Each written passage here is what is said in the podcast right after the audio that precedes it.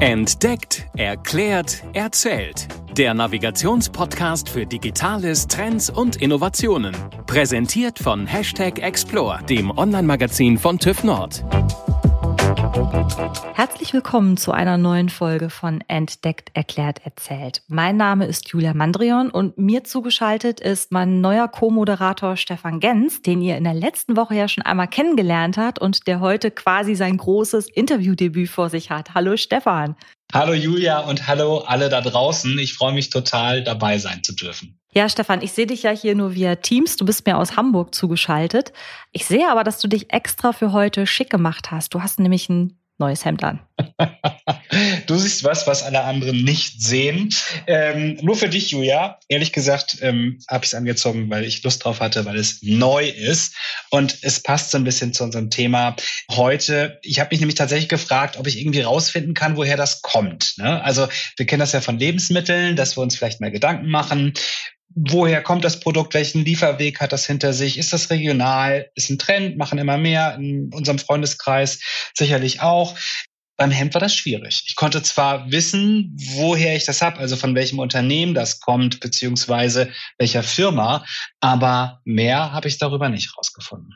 Ja, du äh, sprichst einen guten Punkt an, weil wir stecken damit nämlich auch schon mitten im Thema, denn genau darüber, über die Herkunft von zum Beispiel Kleidung oder eben auch Produkten und die dazugehörigen Lieferketten, möchten wir in der heutigen Sendung sprechen. Denn es stehen jetzt ja einige Änderungen vor der Tür mit einem neuen Gesetz, das ab 2023 für Unternehmen in Deutschland gilt und Verstöße gegen Menschen- und auch Umweltrechte verhindern soll, wenn es um die Lieferkette geht. Also wenn wir uns jetzt einfach mal das Beispiel von deinem Stefans Hemd angucken, dann fängt ja die Lieferkette eben auch schon beim Rohstoff an, vielleicht bei der Baumwolle und endet dann direkt bei der Lieferung bei dir an der Haustür, wenn der Postmann eben klingelt. So und immer mehr Menschen, wie du jetzt auch gerade schon gesagt hast, auch in deinem Freundeskreis, in meinem übrigens auch, geben ja der Herkunft ihrer Waren auch zunehmend Gewicht, wenn wir uns auch mal die steigenden Zahlen zum Beispiel von Fairtrade-Produkten anschauen ja, bei ganz vielen Online-Shops steht inzwischen schon direkt in der Artikelbeschreibung, dass wir ja zum Beispiel Produkte aus besonders nachhaltig produzierten Linien vor uns haben. Und ich kann mir aber auch vorstellen, dass das auch gleichzeitig eine enorme Herausforderung für die produzierenden Unternehmen darstellt. Ja, hört deshalb gleich in das kommende Interview. Erfahrt von unserem Gast Martin Saalmann. Er ist Abteilungsleiter Supply Chain Services bei TÜV Nord. Was genau uns allen das neue Gesetz bringen wird, welche Auflagen es für Unternehmen gibt und wer das letztendlich eigentlich kontrolliert. Viel Spaß mit der Folge. Herzlich willkommen zu unserer Podcast-Folge, Martin. Schön, dass du dir die Zeit genommen hast. Danke für die Einladung. Ja, das Gesetz über die unternehmerischen Sorgfaltspflichten zur Vermeidung von Menschenrechtsverletzungen in Lieferketten. Ja, puh, das musste ich jetzt auch ablesen, weil so genau heißt das Gesetz, über das wir heute sprechen wollen. Umgangssprachlich sprechen wir meistens vom Lieferkettengesetz. Ja, wie viele von solchen doch eher ähm, sperrigen Gesetzen hast du denn in deiner beruflichen Laufbahn bereits schon kennengelernt? Also ich habe beim TÜV Nord angefangen im Jahr 2007 im Bereich Klimaschutz. Da ging es um Kyoto-Protokoll, ein ähm, Rahmenprogramm zum Klimaschutz der United Nations. Und da waren auch relativ viele und lange Gesetzestexte und Regularien dabei. Äh, seither beschäftige ich mich viel mit Standards im Bereich Zertifizierung. Auch die sind ähm, sehr umfänglich. Deswegen ist dieses Lieferketten-Sorgfaltspflichtengesetz jetzt nicht unbedingt äh, etwas Neues für mich. Ja, wir schauen jetzt heute mal rein ins Gesetz. Was muss denn ein Unternehmen zum Beispiel bei den Lieferketten demnächst genau beachten, damit es zum Beispiel Menschenrechtsverletzungen vermeidet? Das ist ja ein wichtiger Punkt, der dort geregelt wird. Beim Lieferkettengesetz geht es äh, darum, dass insbesondere die ILO-Kernarbeitsnorm, äh, also die ILO ist eine Unterorganisation der United Nations, International Labour Organization, also eine internationale Arbeitsorganisation. Die haben bestimmte Anforderungen definiert, wie man halt äh, mit Menschenrechten umgehen soll. Da geht es dann um äh, insbesondere um Kinderarbeit, um Zwangsarbeit, aber auch um, um Arbeitsschutz, also Arbeitsschutzmaßnahmen in der Produktion zum Beispiel, um Diskriminierung oder auch die gesetzliche oder gerechte Entlohnung von Arbeitnehmern. Darüber hinaus gibt es eine, eine zweite Dimension im Gesetz, das sind äh, Umweltkriterien, die sind nicht so umfangreich äh, definiert wie jetzt die arbeitsrechtlichen oder die menschenrechtlichen Anforderungen. Da geht es dann in erster Linie um Chemikalieneinsatz, Quecksilber, Abfälle oder eben Wasserverschmutzung. Jetzt heißt es ja, das Gesetz soll zunächst für größere Unternehmen gelten, also für Firmen, die mindestens 3000 Mitarbeitende haben. Ab 2024 sollen Stand heute dann aber auch kleinere Unternehmen dazu verpflichtet werden, dieses Gesetz umzusetzen für Firmen, die ab einer Größe von 1000 Mitarbeitenden zählen. Was bedeutet das Gesetz denn jetzt für Unternehmen? Die müssen ja auch irgendwie beweisen, dass sie das Gesetz einhalten oder sich auch zumindest darum bemühen, ihre Lieferketten anzupassen, oder? Genau, also wichtig bei dem Gesetz oder Kern des Gesetzes ist eine Risikoanalyse, die Unternehmen einführen müssen, um sicherzustellen, dass sie Risiken in ihrer Lieferkette minimieren. Dabei geht es in erster Linie um die sogenannte Tier One, also die unmittelbaren Zulieferer, ähm, die betrachtet werden müssen. Und in dieser Risikoanalyse, die quasi auf alle Lieferanten angewertet werden muss, wird dann festgestellt, in welchen Ländern sind bestimmte Risiken, in welchen äh, äh, in bestimmten Bereichen. Und ähm, diese Risiken müssen dann eben minimiert werden. Und da gibt es verschiedene Ansätze, die auch im Gesetz beschrieben sind. Zum Beispiel muss eine klare Verantwortlichkeit im Unternehmen definiert sein, der sogenannte Menschenrechtsbeauftragte. Dann muss das Unternehmen auch öffentlich kommunizieren, ähm, in welche Werte es vertritt. Ja, also zum Beispiel durch eine Grundsatzerklärung. Oder es muss einen Beschwerdemechanismus zur Verfügung stellen, sodass eben Arbeitnehmer der Lieferanten oder etwaige andere interessierte Gruppen oder vulnerable Gruppen sozusagen entsprechend Beschwerden lancieren können. Ja. Ein anderer Bereich, der äh, sehr wichtig ist aus unserer Sicht, ist natürlich, dass man Risiken auch durch Audits zum Beispiel minimieren kann. Ja, da kommen wir auch schon zum Punkt, weil wir haben dich jetzt ja auch heute zu unserer Sendung eingeladen, weil du dich eben in deiner beruflichen Funktion eben um diese Audits für Unternehmen kümmerst. Heißt das jetzt, du übernimmst die ganze Arbeit, die eigentlich die ganzen vielen Unternehmen schon hätten? Bist du beratend tätig oder wie stelle ich mir das vor? Also wir sind im Bereich Zertifizierung tätig und wir machen keine Beratung. Also man muss da klar unterscheiden zwischen Beratung und Zertifizierung. Als Zertifizierung sind wir unabhängig. Das heißt, wir bieten unseren Kunden an, dass wir deren Lieferanten auditieren nach den Vorgaben quasi die menschenrechtlichen Vorgaben des Gesetzes oder auch eben die Umweltaspekte. Also wir haben viele qualifizierte Mitarbeiter gerade in Hochrisikoländern wie Bangladesch, wie Indien, wie China, die für TÜV Nord Gesellschaften arbeiten und mit diesen Themen schon lange befasst sind. Also wir bieten diese Audits schon seit langem an und äh, sind auch da für einige äh, Standards akkreditiert, da werden eben genau diese Themen, diese menschenrechtlichen Themen wie Arbeitszeiten, wie Kinderarbeit und so weiter entsprechend abgeprüft. Und solche Lieferantenaudits bieten jetzt explizit an. Darüber hinaus haben wir eine Gap-Analyse entwickelt. Das heißt, wir bieten Unternehmen an, wir kommen zu euch, prüfen quasi anhand dieser äh, Gap-Analyse mögliche Lücken zum Gesetz und äh, schauen, inwieweit das Unternehmen dann entsprechend vorbereitet ist auf das Gesetz. Martin, du hast jetzt gerade schon gesagt, dass ihr die Audits anbietet, die Unterstützung für die Unternehmen.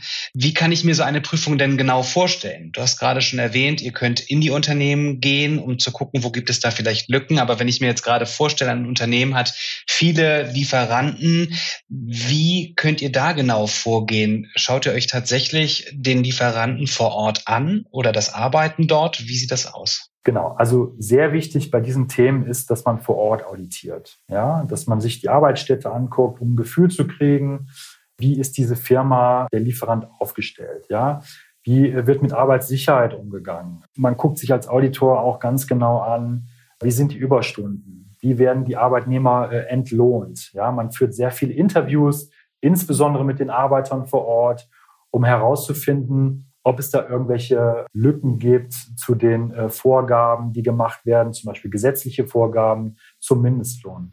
Der Auditor ist dann meistens vor Ort, geht ins Unternehmen rein, zum Teil auch unangekündigt. Also es ist nicht so, dass die Unternehmen sich immer auf die Audits vorbereiten können. Also es gibt auch unangekündigte Audits, sodass man vielleicht dann auch solche wirklich heiklen Themen wie Kinderarbeit durch solche Audits identifizieren kann.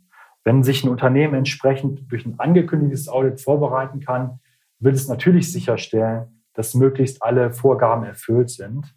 Wenn man unangekündigt da irgendwo hingeht, dann äh, findet man natürlich eher Sachen, weil die Unternehmen einfach nicht vorbereitet sind. Kann mir vorstellen. Wenn Unternehmen sich der Sache jetzt überhaupt nicht annehmen, das Lieferkettengesetz gar nicht berücksichtigen, kann ich mir vorstellen, wird das ziemlich unlustig, denn Öffentlichkeit und Kunden kennen ja gerade bei solchen sensiblen Themen überhaupt keine Gnade. Wie wahrscheinlich ist es denn, dass so etwas in Zukunft, sagen wir mal, ans Tageslicht kommt? Also inwiefern wird die Einhaltung dieses Lieferkettengesetzes auch geprüft? Genau, also zuständig ist die BAFA, die Bund das Bundesamt für, für Ausfuhrkontrolle. Die sind quasi dafür zuständig, zu überprüfen, ob Unternehmen das Gesetz einhalten. Nach meinem jetzigen Kenntnisstand ist es so, dass es eine Berichtspflicht gibt. Die ist ja auch im Gesetz quasi ähm, ausgeschrieben, dass Unternehmen über ihre implementierten Maßnahmen berichten. Das wird dann digital ans BAFA geschickt und das BAFA wird sich dann wahrscheinlich stichprobenartig Unternehmen raussuchen und dann vielleicht nochmal vor Ort prüfen, je nachdem. Es hängt natürlich auch davon ab, wie viele äh, Mitarbeiter das BAFA hat, welche Kapazitäten die haben.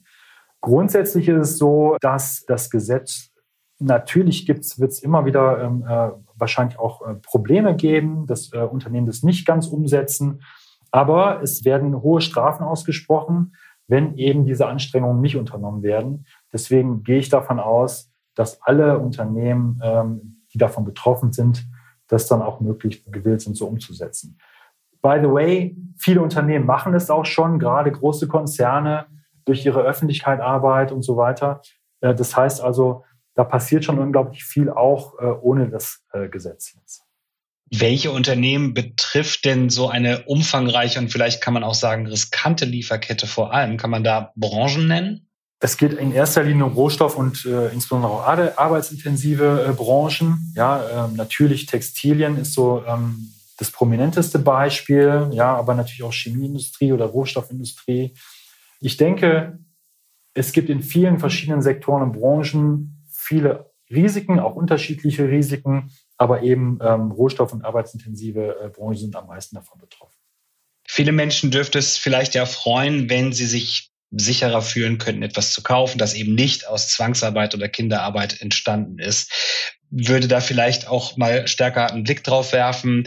Aber Kritiker sprechen eben auch von einem Bürokratie Berg, der da jetzt entsteht.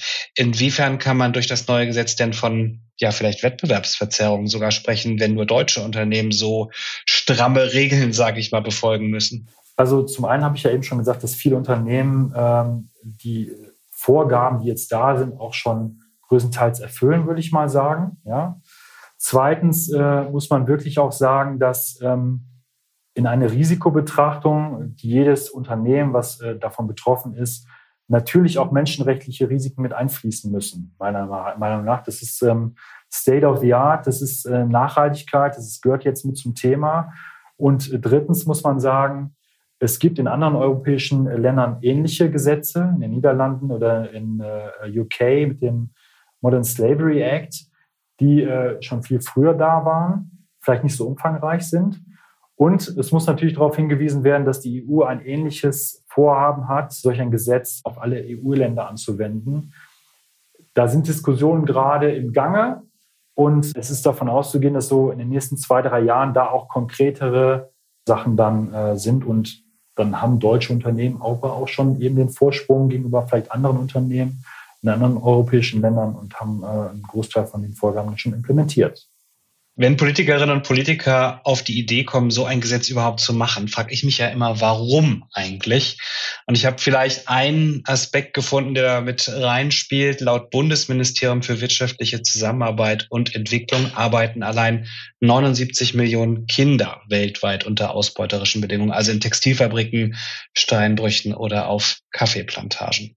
Martin, wenn jetzt jemand sagt, Mensch, ich habe noch viel mehr Lust, mich mit diesem Thema auseinanderzusetzen. Mich interessiert das brennend.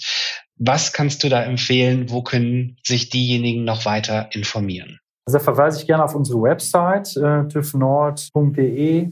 Im Bereich Zertifizierung äh, haben wir einen äh, ganz schönen ja, Bereich zum Thema Nachhaltigkeit, darunter dann auch mehr Informationen zu Sozialstandards, die wir anbieten. Da habe ich eben drüber gesprochen.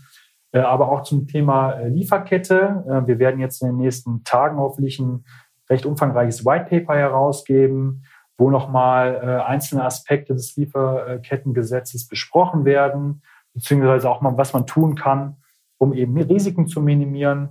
Und ich denke, das ist ein ganz schönes Portal oder eine ganz schöne Plattform, um weitere Informationen zu bekommen. Prima, ganz herzlichen Dank. Wir nehmen es in unsere Show Notes auf. Und ich glaube, das war es dann auch schon mit unserer heutigen Folge. Vielen Dank, dass du uns zugeschaltet warst. Vielen herzlichen Dank an euch. Herzlichen Dank, Martin. Bis dann, ciao. Tschüss. Das war Entdeckt, Erklärt, Erzählt. Der Navigationspodcast für Digitales, Trends und Innovationen. Präsentiert von Hashtag Explore, dem Online-Magazin von TÜV Nord. explore-magazin.de